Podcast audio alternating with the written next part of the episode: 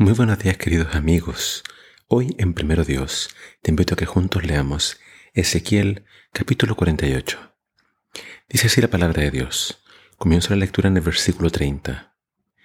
Esta será la salida de la ciudad. En la muralla norte, cuya extensión es de 2 kilómetros con 400 metros de largo, habrá tres puertas y cada una llevará el nombre de una tribu de Israel.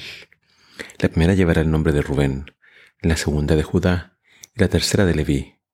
En la muralla oriental, que también mide dos kilómetros con 400 metros de largo, las puertas llevarán el nombre de José, de Benjamín y de Dan.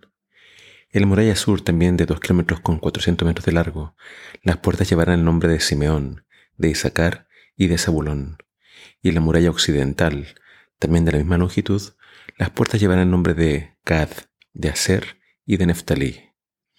El perímetro total de la ciudad tendrá una extensión de 9 kilómetros, con 600 metros, y desde ese día el nombre de la ciudad será El Señor está allí.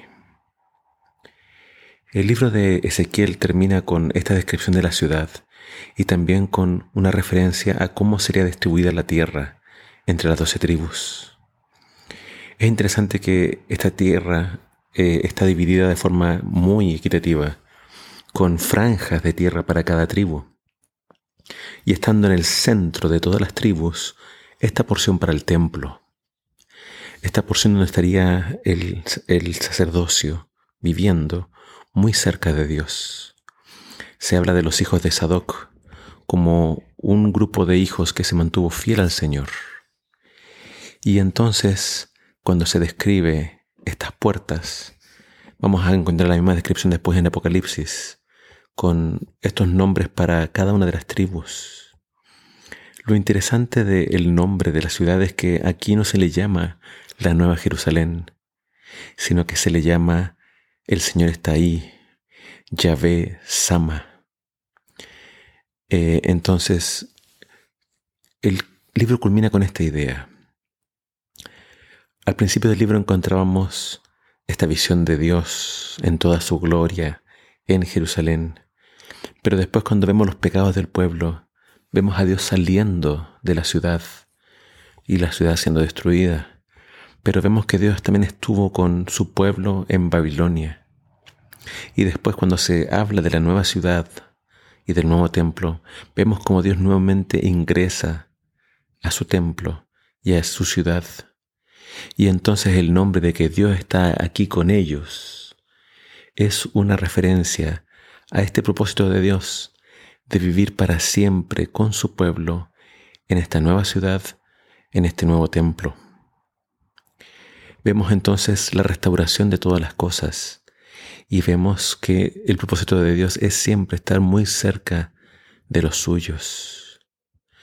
Puede que nuestros pecados nos separen de Dios. Puede que nuestros pecados hagan esta separación, esta división. Pero vemos que el plan de salvación siempre consiste en quebrantar esa brecha. Ese, plan consiste en Dios hacer un puente para poder reconectarse con nosotros. Y es Dios siempre quien toma la iniciativa. Por eso Dios envió a su Hijo, para poder conectar el cielo y la tierra. Es Jesús quien hace este camino entre nosotros y Dios. Él vino a conectarnos con el Padre. Así que Dios en la persona de Jesús. Con una mano está aferrado al Padre y con la otra mano se aferra a nosotros para acercar el cielo a nosotros. Jesús es eh, este camino de regreso al Padre.